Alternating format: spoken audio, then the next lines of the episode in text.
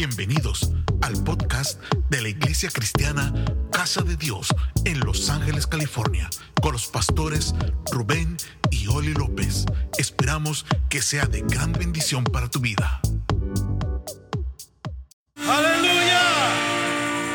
No hay otro como nuestro Dios. Dije, no hay otro como nuestro Dios. Gracias Señor te damos por una semana bendecida. Una semana bendecida.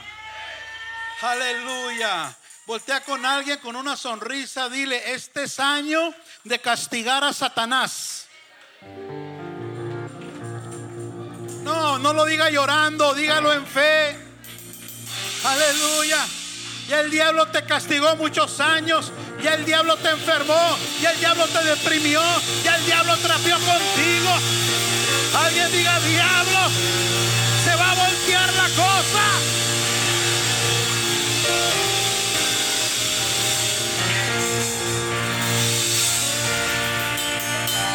Amén.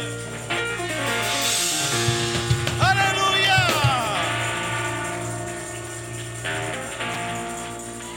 Alguien diga, ya se me acabó el apocalipsis. Alguien diga, ya salí de apocalipsis.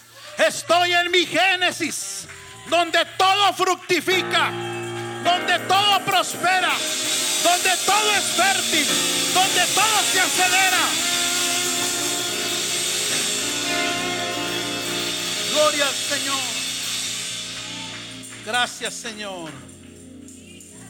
Primero de Pedro capítulo 2, versos 9 y 10. ¿Cuántos quieren una palabra en esta mañana?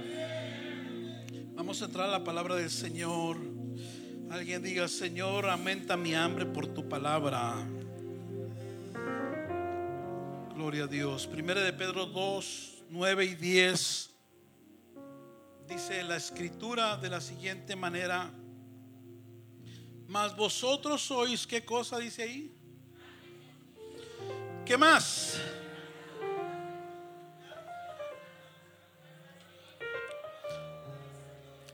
¿Para qué cosa?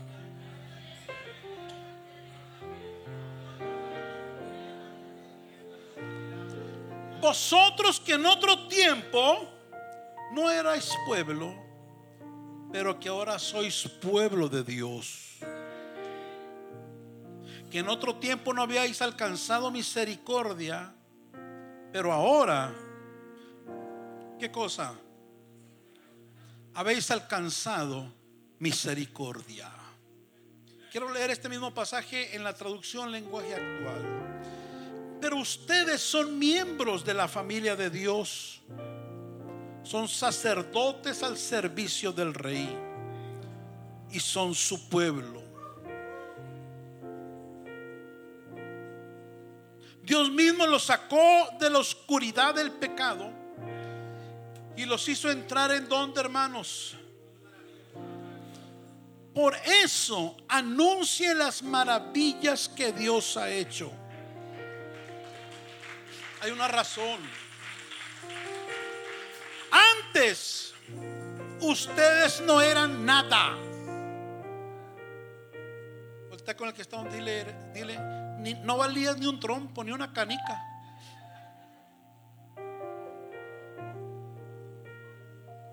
No valías nada. Hermano, no valíamos nada.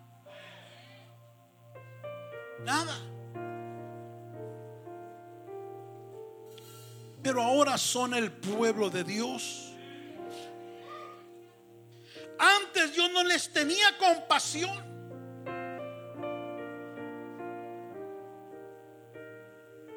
¿Y qué pasó ahora? Pero ahora Alguien diga, me ama mucho. Me ama mucho. Levanta tus manos. Dile, Señor, habla mi corazón. Habla mi espíritu en esta hermosa mañana. En el nombre de Jesús. Amén. Quiero hablar sobre el tema misión imposible.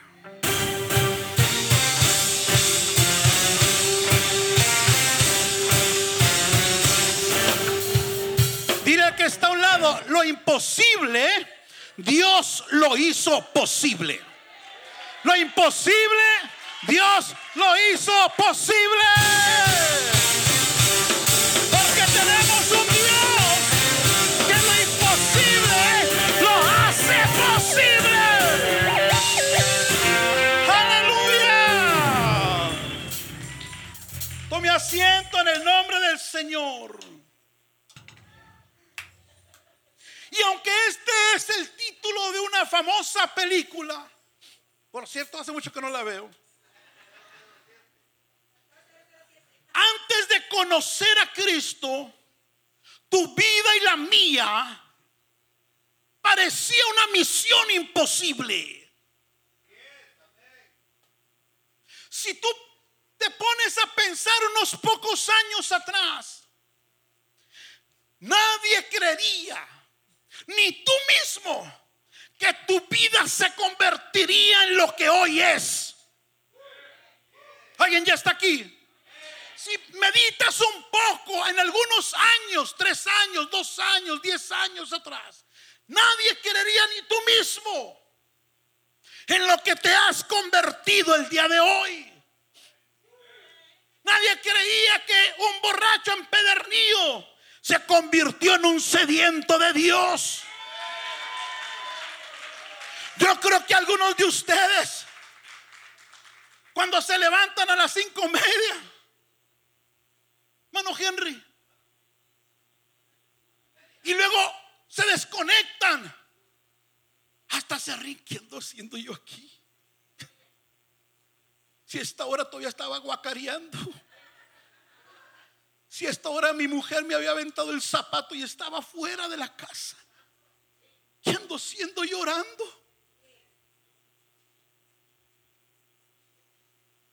Yo golpeaba a hombres y mujeres. Ellos lloraban y ahora que estaba orando se me salen las lágrimas. ¿Qué, es eso? Si te pones a pensar un poco en qué te convertiste, ni tú lo creerías.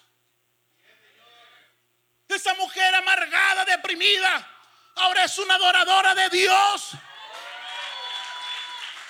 Ahora es una que le cambió el lamento en baile.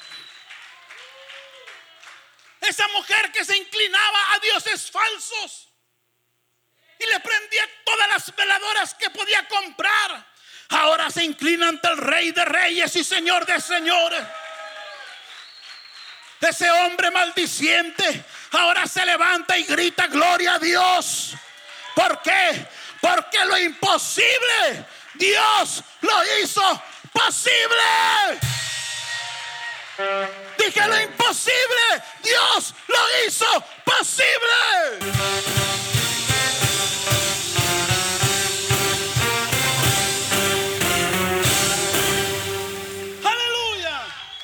Algunos de ustedes, escúchenme bien, que tienen años en el Evangelio, tienen que sentarse un día con sus hijos a platicarles quiénes eran.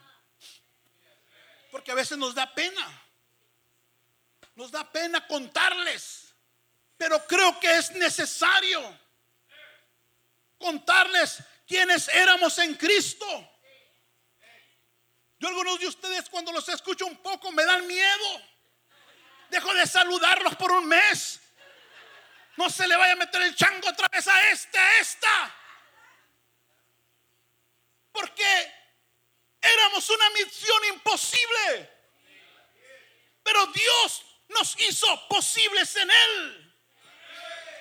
Y eso es lo que el apóstol Pedro describe en este pasaje. Pero ustedes ahora, dice, son miembros de la familia de Dios. Son sacerdotes al servicio del rey. Son su pueblo. ¿Por qué? Porque Dios mismo los sacó de la oscuridad del pecado y los hizo entrar en su luz maravillosa. Ahora son eso. Pero antes no eran eso. Y él mismo se encarga de describirlo. Antes dice, empieza con esto, hermano, para que se te quiten las ganas de no adorar. Empieza con esta frase para que se te quite el orgullo y la altivez, para que se te quiten las ganas de creer que lo que haces es algo obligatorio, es algo porque no tienes nada más que hacer, para que todo lo que hagas lo hagas con una profunda gratitud. Y él dice, antes ustedes no eran nada. No eran nada pero ahora son el pueblo de Dios. Antes Dios no les tenía compasión, pero ahora los ama mucho. Dice, es porque fueron trasladados. Es porque otra versión dice, fueron rescatados. Como quien saca a alguien en una misión de rescate. Como quien de una manera sorpresiva invade una cárcel y rescata a alguien que tienen preso en ese lugar. Fueron trasladados de la oscuridad del pecado a su luz maravillosa. Pero antes de eso no eran nada. Antes de eso Dios no les tenía compasión. Dios no les tenía misericordia. Dios no les tenía cuidado. Ojo con esto. No es lo mismo que Dios te tenga misericordia a que no te la tenga. ¿Alguien está acá? Porque en el mundo la gente cree que Dios es solo un Dios bueno. No, no entiende que este Dios es un Dios de juicio también. Y la gente demanda misericordia de Dios. Aún cuando no demandan adoración o no hacen adoración a ese Dios de misericordia. Y la gente hasta reclama, ¿por qué se murió? ¿Por qué la mataron? ¿Por qué esto? ¿Por qué lo otro? Sencillamente porque Dios no quiso tener misericordia. Porque el tipo de vida que llevan, dice Dios, yo no ahí no meto las manos. Esto no me quiere adorar, esta no me quiere servir, este está en su necedad, este está en su soberbia, este está en su orgullo y Dios no mete las manos. Y hubo muchas cosas que te ocurrieron porque Dios no te tenía misericordia. Pero ahora alguien diga, Él me tiene misericordia. Y muchas veces cometemos errores, incluso igual que antes que viniéramos a Cristo. Pero ahora Él nos tiene misericordia. Él nos perdona, Él nos restaura, Él nos levanta, Él nos posiciona. ¿Por qué? Porque nos tiene misericordia. Porque aunque no merezcamos bendiciones, Él muchas veces nos bendice porque tiene misericordia. Ahora, por eso dice el apóstol, ahora ustedes tienen misericordia. Antes no les tenía compasión, pero ahora sí.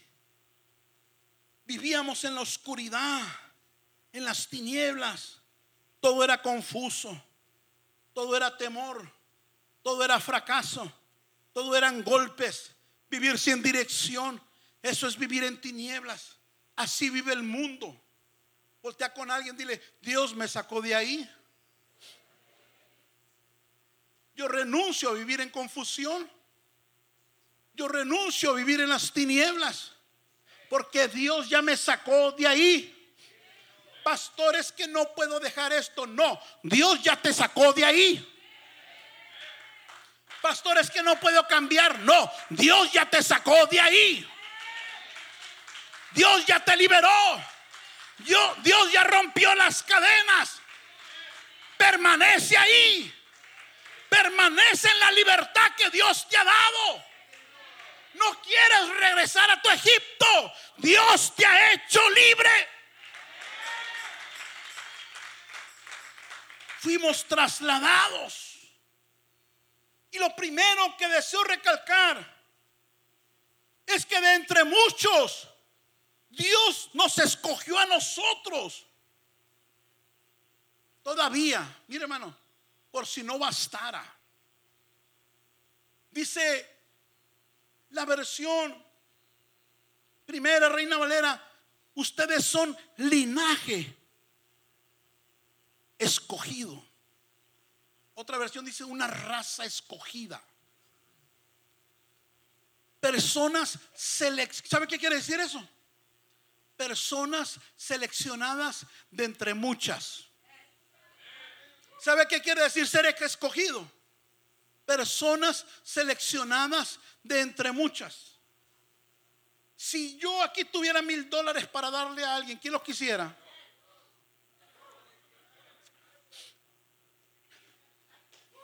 Pero resulta que yo voy a seleccionar a quién.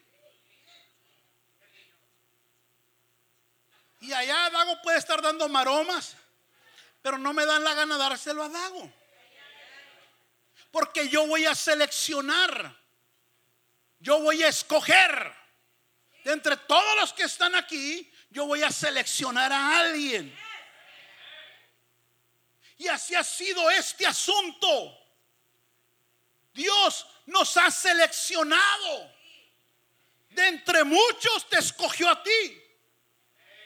Algunos de ustedes son los primeros que vinieron a Cristo de toda su parentela, de toda su familia o de los primeros. Y si te pregunto cuánta familia te acuerdas que tú tienes cercana, quizás me, me hables, me menciones rápido 50 personas, 100 personas, 150 personas, a lo mejor te alcanza la memoria. Pero si te pones a pensar, tú eres el primero que vino a Cristo. Y si tú te pones a investigar a generaciones atrás, desde dónde vienes tú, vas a contar incluso miles de personas. Nació el 100 de tu familia, pero no lo escogió Dios. Nació el 300, pero no lo escogió. Nació el número 1000 por allá en 1500, pero no lo escogió. Nació el 2000 en el 1700 de tu apellido, de tu sangre, pero no lo escogió. Y ahí viene, y ahí viene, y ahí viene, y ya van 5000 y llegó contigo. Y llegó contigo. O llegó con tu mamá. Y dijo, de todos estos, a este de todos estos a esta. Eso quiere decir, somos linaje escogida, raza seleccionada, gente que de entre muchos Dios le plació escogerte a ti y escogerme a mí. Alguien pregunte, ¿por qué, pastor? ¿Por qué me escogió a mí? Habiendo otros mejores habiendo otros que adoran mejor que yo, habiendo otros más guapos. Bueno, está difícil eso, ¿va? pero ¿por qué me escogió a mí? Habiendo otros con papeles, ¿por qué me escogió a mí? Habiendo otros más inteligentes, ¿por qué me escogió a mí? Habiendo otros menos problemáticos que yo, ¿por qué me escogió a mí? Habiendo otros que incluso serían más obedientes que yo. Alguien tiene que pensar en esto. ¿Por qué me escogió a mí? Pregunte, pastor, ¿por qué me escogió a mí? Porque Él se especializa en las vidas imposibles. Dale, dale, dale, suena bonito eso.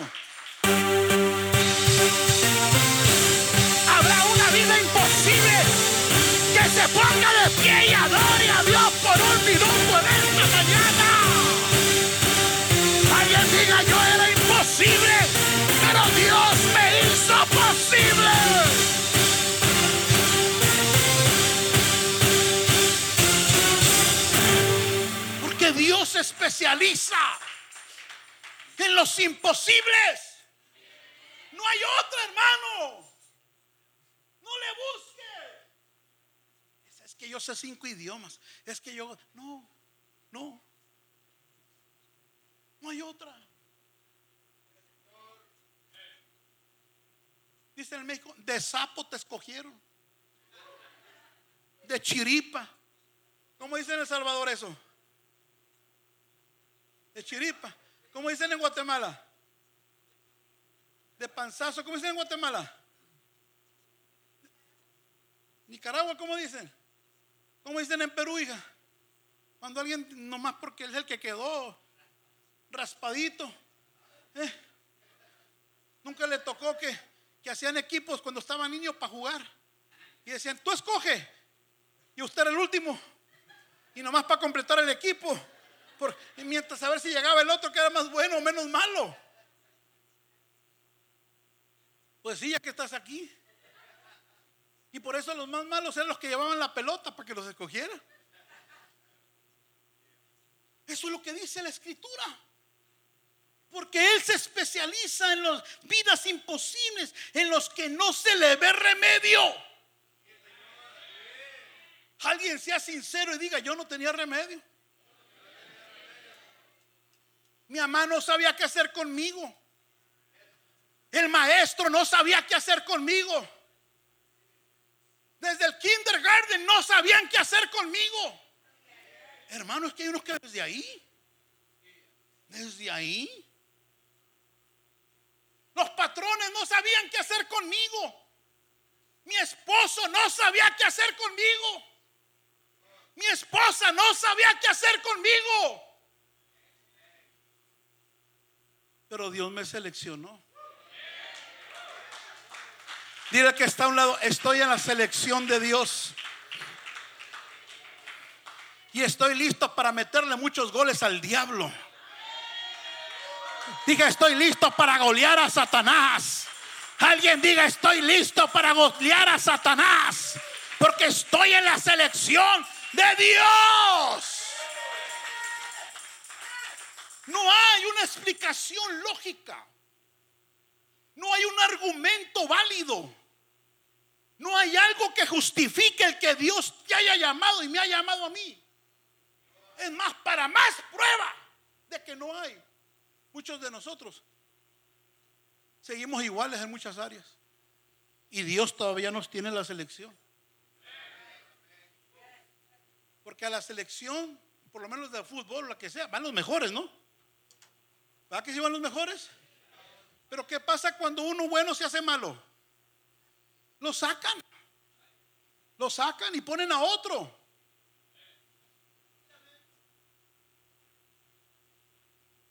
Y dile que está al lado, aguas, dile. Aguas. Pero esa es la gracia de Dios. Que a pesar de que le hemos fallado, aquí estamos.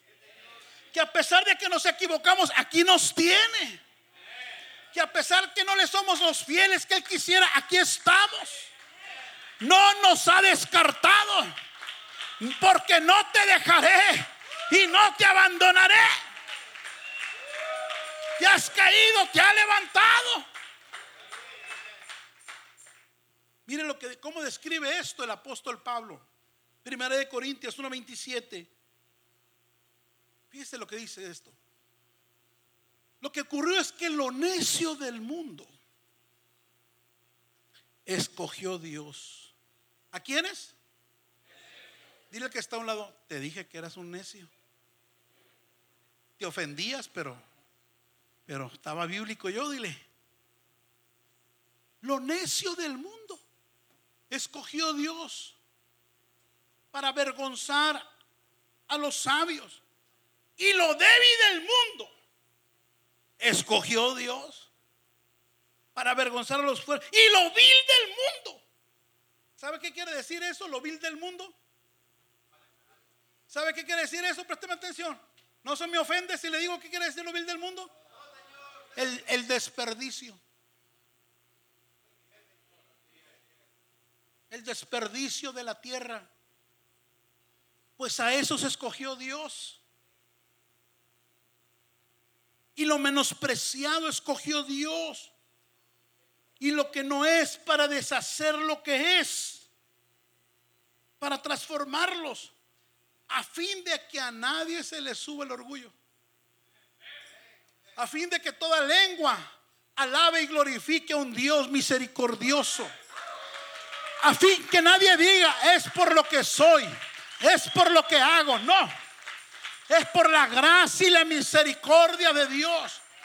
Dios se especializa en tomar a lo necio, en tomar a lo débil, en tomar al desperdicio del mundo, en tomar a lo menospreciado, lo que nadie quiere, levantarlo y glorificarse a través de su vida, levantarlo, seleccionarlo para y sabes que Dios te seleccionó para que le adoraras. Dios, ¿por qué, pastor? Si casi me estoy durmiendo en el servicio, porque él miró en ti un adorador.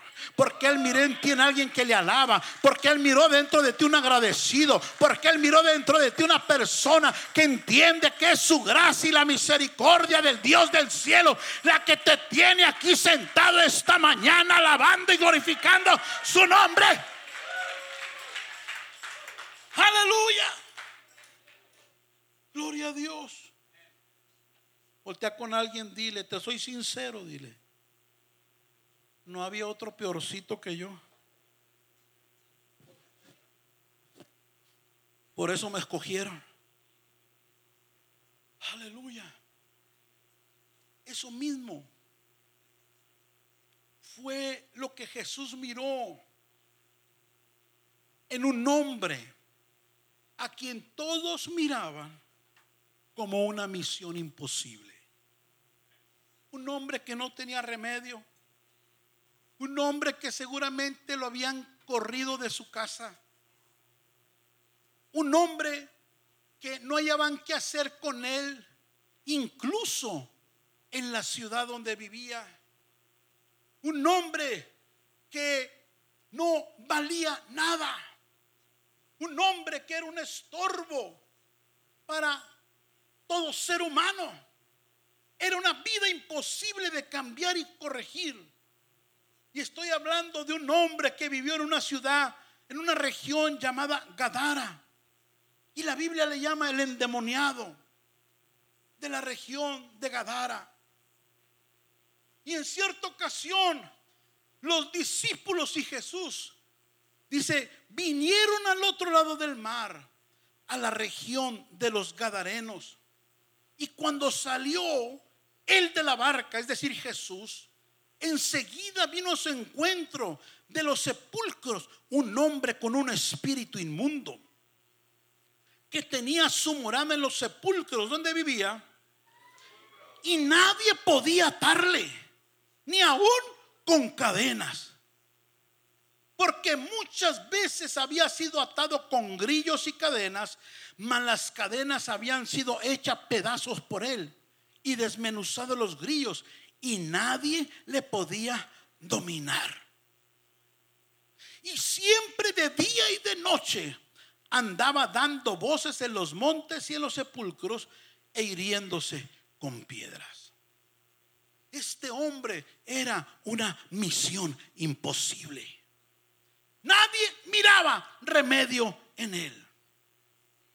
La Biblia dice que dentro de su ser estaba atado por alrededor de seis mil demonios.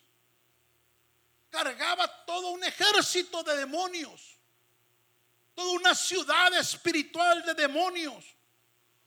Y estos demonios lo humillaban. Estos demonios lo desnudaban. Estos demonios lo avergonzaban. Estos demonios lo esclavizaban. Lo ridiculizaban lo encadenaban, lo tenían dominado, no lo dejaban ni dormir, lo herían, lo atormentaban y poco a poco lo estaban matando. Algunos de ustedes llegaron a esta casa atormentados.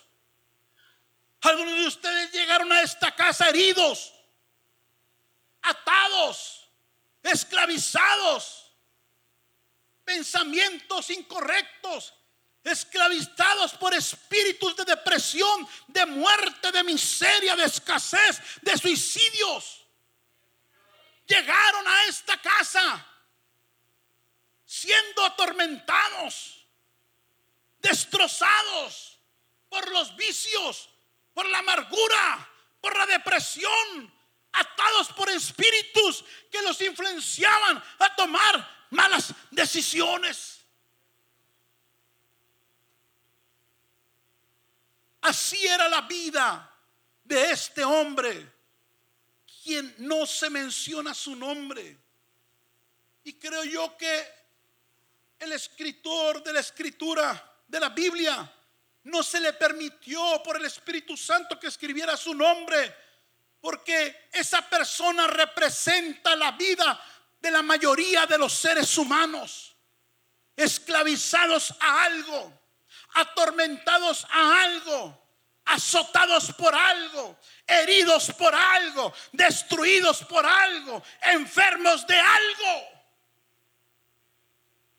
Dice el verso 6 que cuando vio pues a Jesús de lejos, corrió y se arrodilló ante él. Su vida le cambió cuando se arrodilló delante de él. Porque la vida del ser humano no cambia cuando se acerca a una religión. No cambia cuando se acerca a una iglesia. Se cambia cuando se arrodilla y se humilla delante de Él.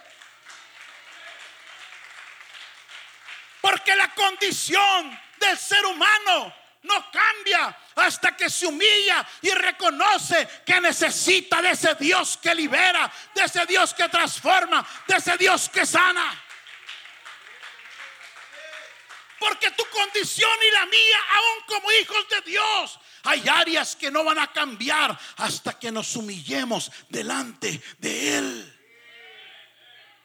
Y cuando este hombre miró a Jesús, aún de lejos se arrodilló y su vida cambió.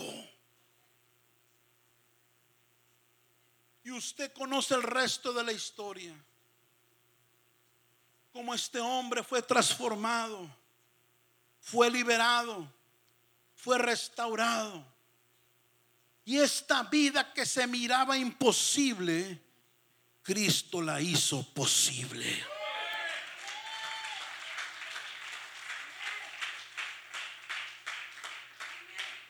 Cristo la hizo posible.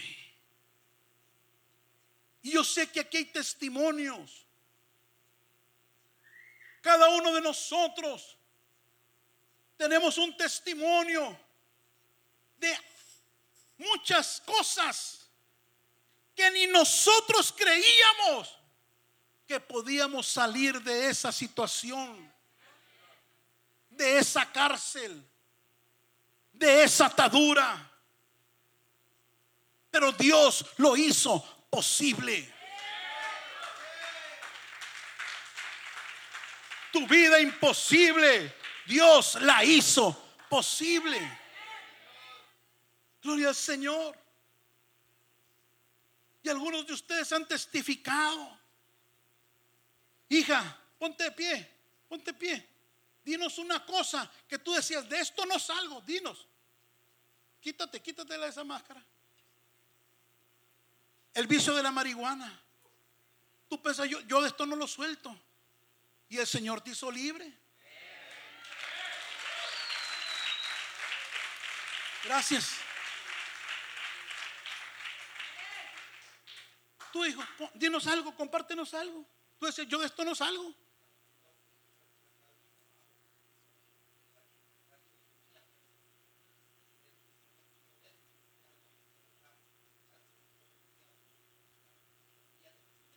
Hasta está de paso ya. Siete días trabajaba porque estaba atado a eso. Estaba adicto, esclavizado al trabajo. Pero Dios lo hizo libre. Porque el cielo rompe las cadenas. Hay en esta acá en esta mañana una vida imposible. Dios la hizo posible. Porque Él es bueno. Porque Él es misericordioso. Gloria al Señor. Escuchamos a nuestro hermano a, Vicente la semana pasada. Ponte de pie, hijo. De lejos, porque todavía me da miedo. Dinos una cosa que tú digas, yo de esto, esto, esto, esto yo la verdad lo vi un milagro. Que Dios te libró, te liberó. El alcoholismo, cargar pistolas, bien, espíritu de muerte. ¿No se la trajo, verdad, hija? No, no, ya no. Ya no la trajo. ¿Eh? Hermano, escúcheme, escúcheme, reflexione en esto. ¿Cuánta gente lo más que hace es va alcohólicos anónimos? Y medio la marean un año, dos, y al rato vuelven, y al rato, y ahí están atados toda la vida. Dios, ¿desde hace cuánto no tomas licor, hijo? Vicente, ¿desde cuánto no tomas una copa de licor?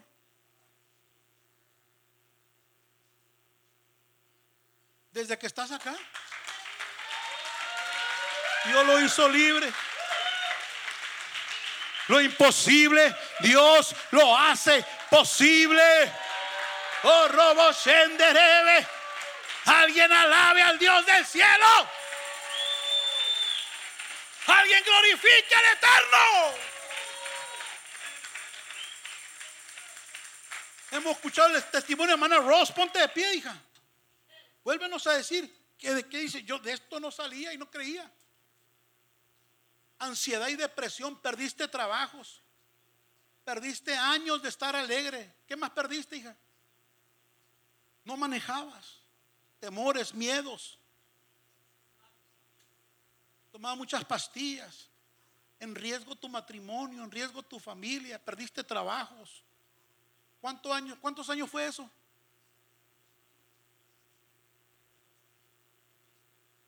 Y hasta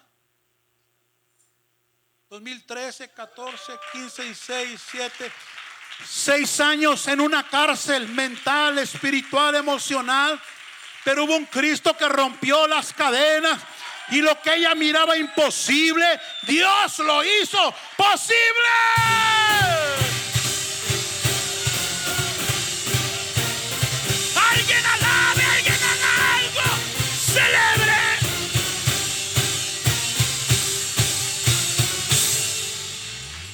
Dios.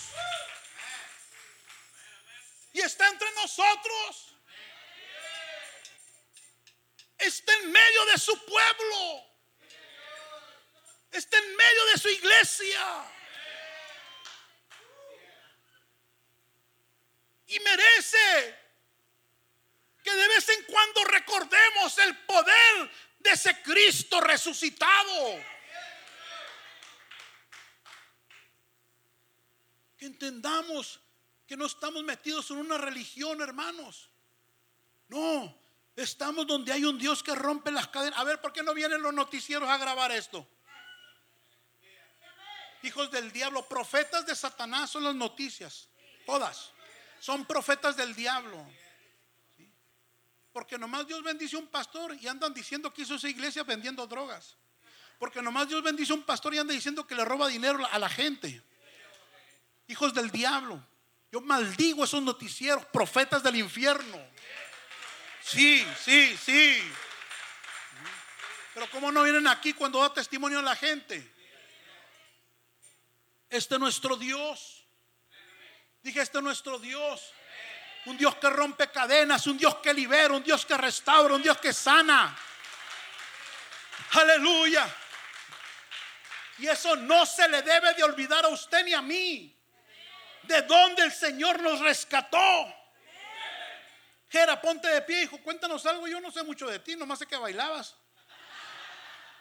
Pero dinos, dinos tú, tú cuando reflexionas y le das gracias a Dios, dices, de esto yo, solo Dios.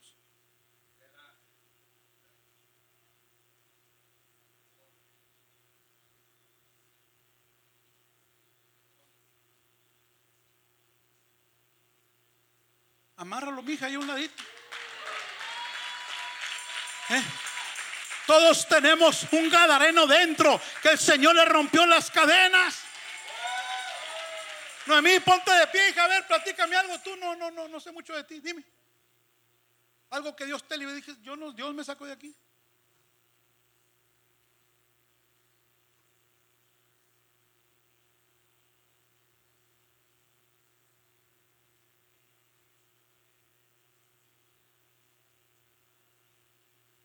Un, un, un, hogar serio, una relación seria. ¿Eh? ¿Sí? Porque mire hermano, gloria a Dios por ello. Decía mi esposa hace poco, oh, qué fácil es, la gente no se casa. Oh, porque mirábamos a alguien que conocemos y ya deja un nombre y se agarra a otro y se agarra a otro. Y así, así es. Qué triste, lo digo, qué triste, qué vida tan miserable. Nunca es feliz, nunca hace nada serio, nunca logra nada en la vida, nunca forma nada. Aleluya. Pero hay un Dios que lo imposible lo hace posible. Hay un Dios que rompe las cadenas. Hay un Dios que cambia el lamento en baile. Por eso cada vez que usted venga, hermano, dele con todo. Alábale con todo. Glorifícale con todo, exáltale con todo. No esté ahí durmiendo como si se metió a la religión tradicional. No esté ahí sentado como que aquí no hay nadie. No, aquí vienes a alabar al Dios que te ama y te ama mucho.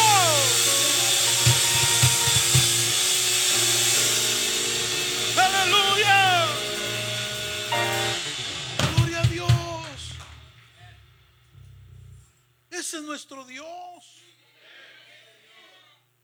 ¿Qué precio tiene lo que Dios hizo en tu vida? Ashley, compártenos algo, hija. Algo que Dios me sacó de aquí, wow, si no lo hubiera hecho.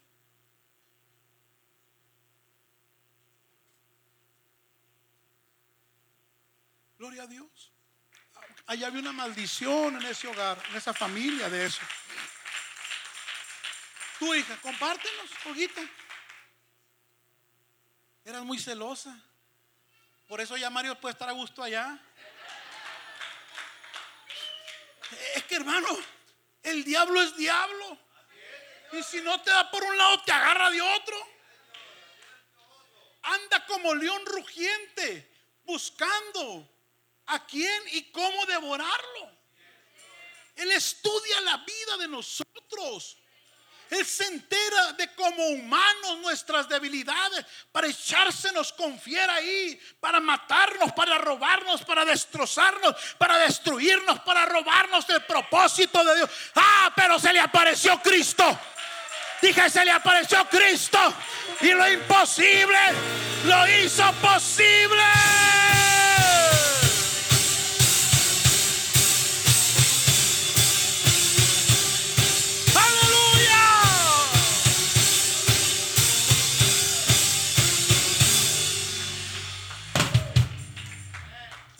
Pasó a este hombre.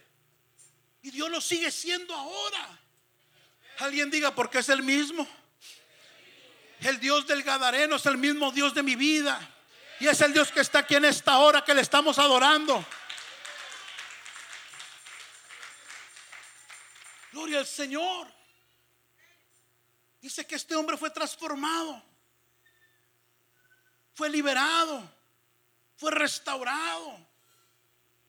Dice que la gente se quedaba con la boca abierta porque después de su, de su liberación, dice que estaba sentado, vestido y en su cabal juicio.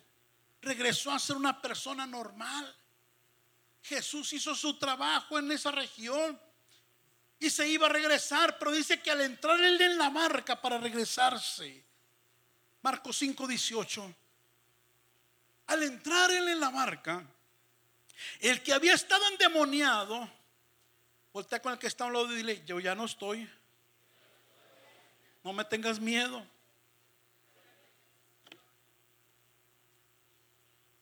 Le rogaba a Jesús que lo dejase estar con él.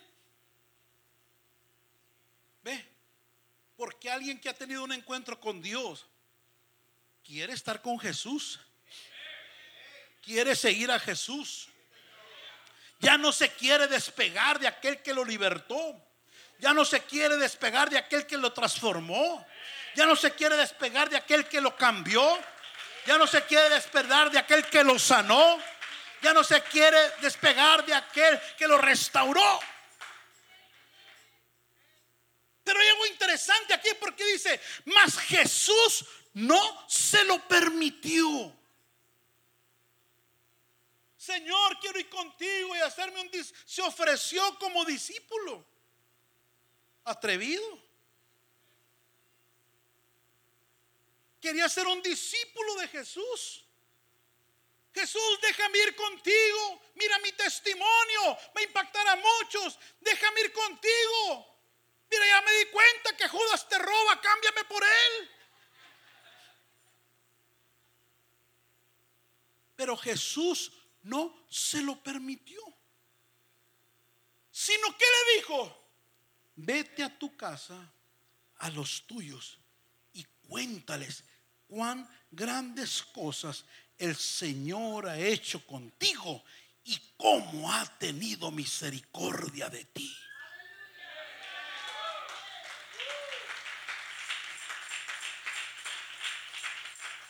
Dios no se lo permitió, no porque no lo quisiera, no porque no cabía en la barca, no porque no confiara en Él, no porque fuera despectivo por causa de la raza, sino porque tenía un trabajo especial para él, sino porque Jesús lo ocupaba en esa región, sino porque Jesús lo estaba encomendando como un embajador en Gadara, como un representante del mismo Cristo en esa ciudad. Y le dice, no, sino que ve y cuéntale a los tuyos. Diles lo que he hecho contigo. No se lo permitió. Porque sabe algo, Dios no va a permitir que conozcas más de Él si primero no predicas lo que ya sabes de Él. Dijo Jesús, ¿Para qué quieres que aprender más de mí? Primero da lo que ya recibiste de mí. Con lo que yo he hecho en tu vida es suficiente para transformar las vidas de otros. Y le pidió dos cosas. Diga conmigo, Él me pide dos cosas en esta mañana. ¿Cuántos están agradecidos con Dios? Y así me puedo ir con cada uno y cada uno tendrá algo. Tendrá un testimonio, tendrá una gratitud, tendrá un imposible que Dios lo hizo posible. Gloria a Dios. Alguien dirá, pues yo ya nací en la iglesia y mis papás cristianos y pues yo, yo no fui al baile, yo no fui a esto, yo no fui a lo otro, yo no le hice a la droga. Más gratitud, más milagro. Porque a veces pensamos, no, pues yo, no salí de la droga, yo no salí de esto, de lo otro, y decimos, pues yo que tengo que darle gracias a Dios, más, el doble. ¿Sabes por qué el doble? Porque Él no te permitió pasar por eso. Si al que le permitió pasar por eso está contento y está agradecido, ¿cuánto más a quien Dios le evitó pasar por eso? Y lo estoy hablando a los hijos de nuestros hermanos que ya vinieron a Cristo. Dele gracias porque ya no tiene un padre borracho. Dele gracias porque ya no tiene un padre mujeriego. Dele gracias porque ya no tiene una mamá deprimida, maldiciente. Dele gracias, es doble milagro. Porque Dios no permitió que eso te alcanzara a ti. Porque Dios no va a permitir que tú vivas eso mismo. Aleluya. Es doble milagro. Gloria al Señor.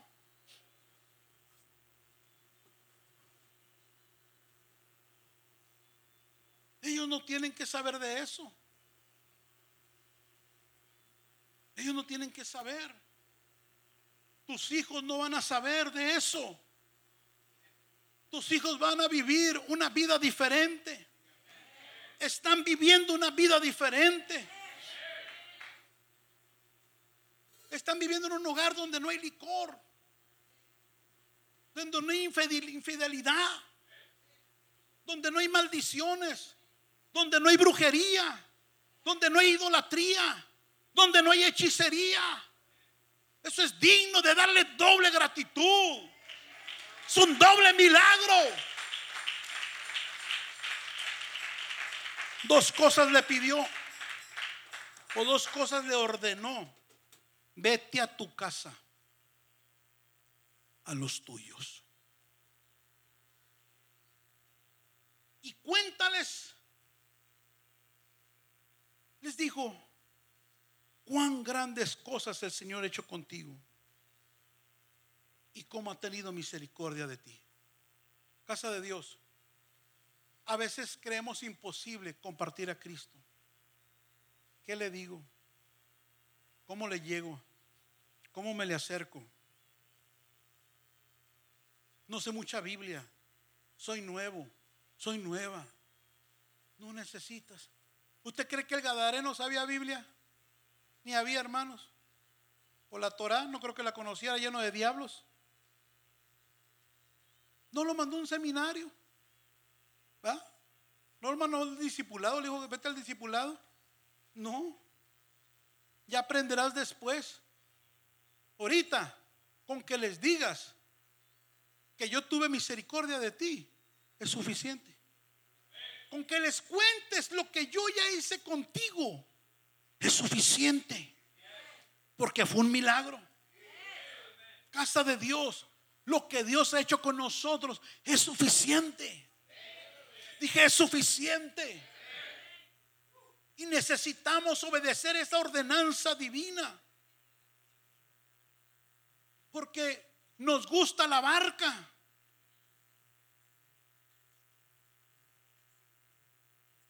Ay, vende bien buena la comida, no sé si. Dios me está hablando, Dios me está hablando. Nos gusta estar aquí. Nos gusta, el está bien. Pero hay alguien que nos está esperando allá. ¿Alguien está aquí?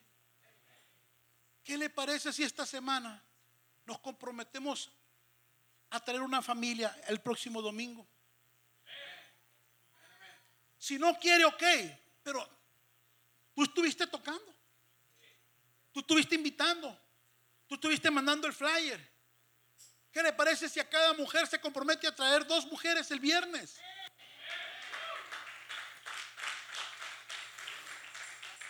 Si vienes con ninguna, pero que tú sepas que toda la semana estuviste orando y estuviste invitando. Porque si no viene el domingo, va a venir al otro.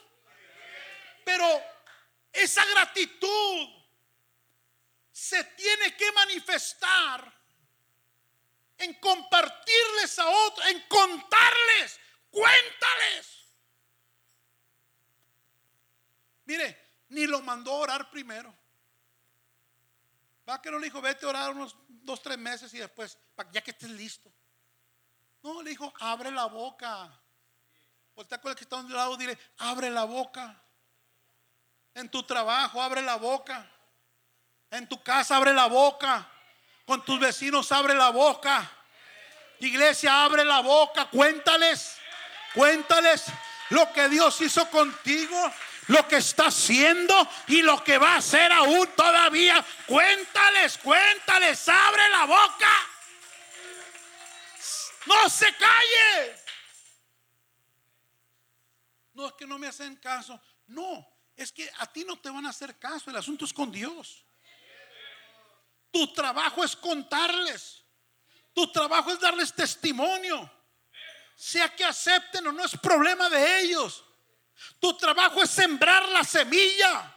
Es Dios el que da el crecimiento.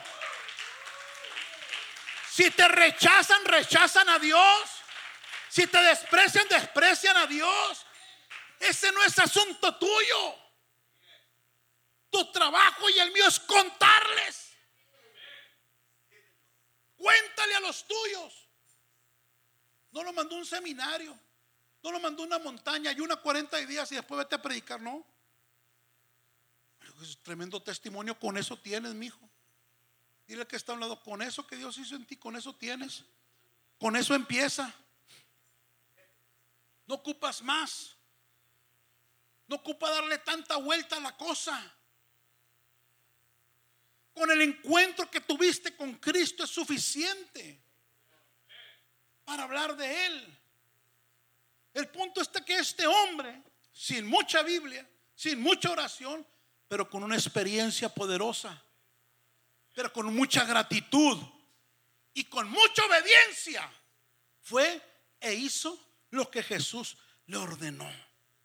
Dice el verso 20, Marcos 5, 20.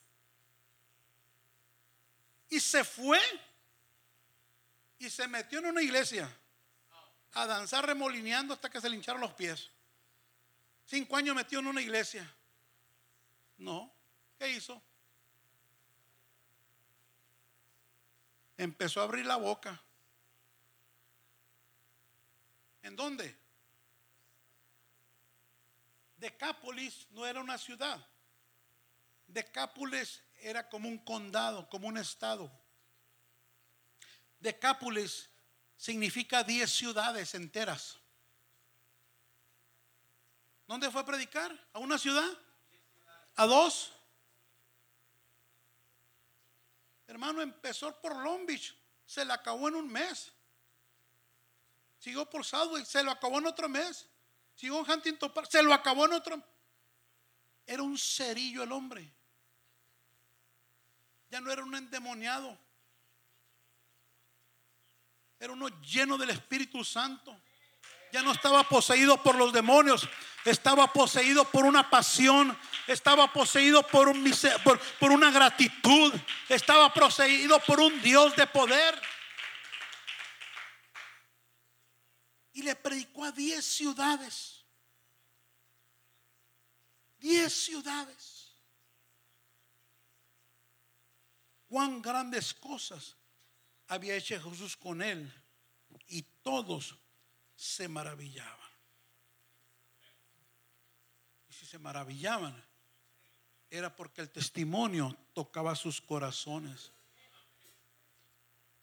Un agradecido se ganó no 10 personas, no 10 familias, 10 ciudades, él solo. Póngase de pie en el nombre del Señor.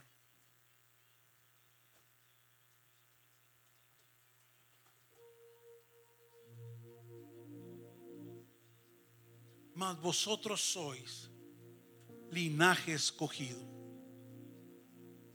real sacerdocio, nación santa, pueblo comprado con la sangre de Jesús. Somos la selección del cielo en la tierra Somos a quienes Dios le plació escoger para hacer su obra en la tierra. Él espera que nosotros hagamos para lo aquello que nos llamó. Aquellos que seleccionan para jugar, esperan, el entrenador, el país espera mucho de ellos.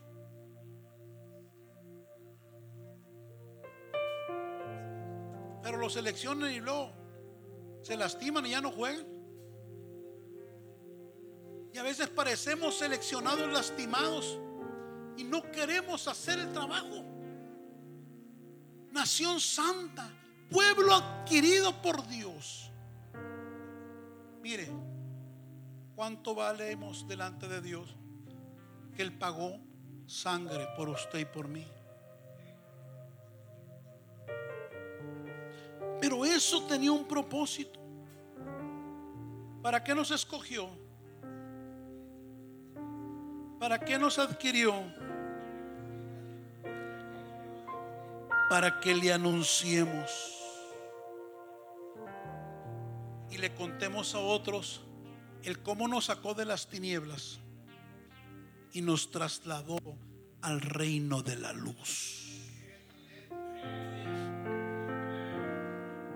Iglesia, viene el día del amigo. Cuéntale a los tuyos. Cada miércoles hay un grupo de amistad. Cuéntale a los tuyos.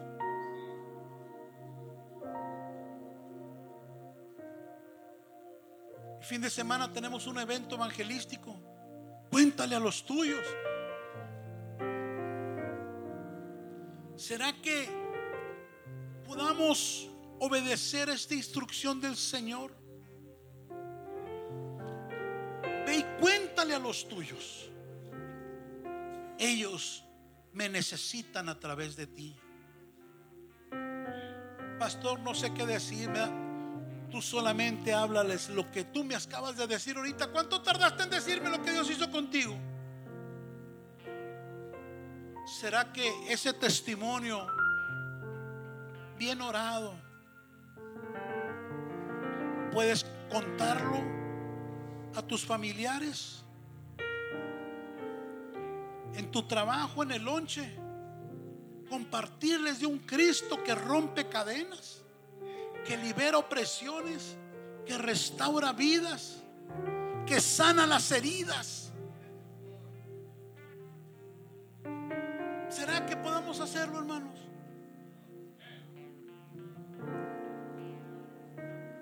¿Sabe que podemos evitar la muerte física y espiritual de mucha gente que está a nuestro alrededor? Pero necesita levantarse una iglesia agradecida. Un hombre, una mujer que digan, yo voy a obedecer la orden de Cristo. Voy a dejar de demandar tanto porque ya me ha dado mucho. Voy a dejar de quejarme tanto porque Él me es suficiente. Y voy a compartir lo que ha hecho en mi vida.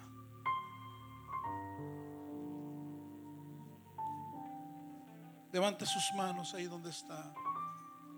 Y yo quiero que cada uno de nosotros le dé gracias a Dios por lo que ha hecho en su vida. Recuérdaselo al Señor y recuérdatelo a ti. Vamos, levante sus manos. Dígale, Señor, te doy gracias. Te doy gracias por lo que hiciste en mí. El cómo has tenido misericordia de mí el cómo me restauraste, me liberaste, me transformaste. Padre, te doy gracias. Yo no creía posible ser libre de esto, de lo otro. Yo no creía posible que mi casa se restaurara. Yo no creía posible salir de esta atadura, salir de este vicio romper con esta enfermedad, romper con este mal hábito. Yo no me imaginaba estar aquí el día de hoy. Padre, si yo pienso hace 3, 5, 10 años, nunca pasó por mi mente estar en una iglesia. Nunca pasó por mi mente adorarte. Nunca pasó por mi mente el buscar de Dios nunca pasó por mi mente. Pero tú en tu misericordia me encontraste. Tú en tu misericordia me seleccionaste.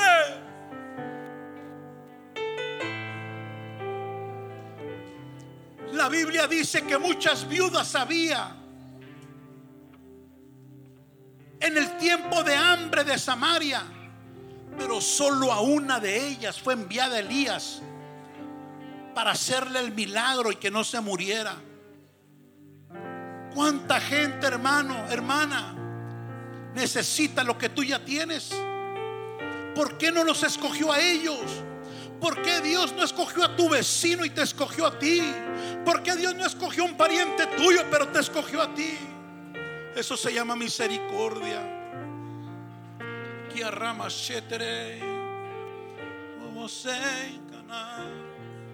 Vamos adorando. Vamos adorando, vamos adorando. Gracias por ser bueno. Levanta tus manos. No tengas en poco esta salvación tan grande. Hermana, no tengas en poco lo que Dios hizo en ti.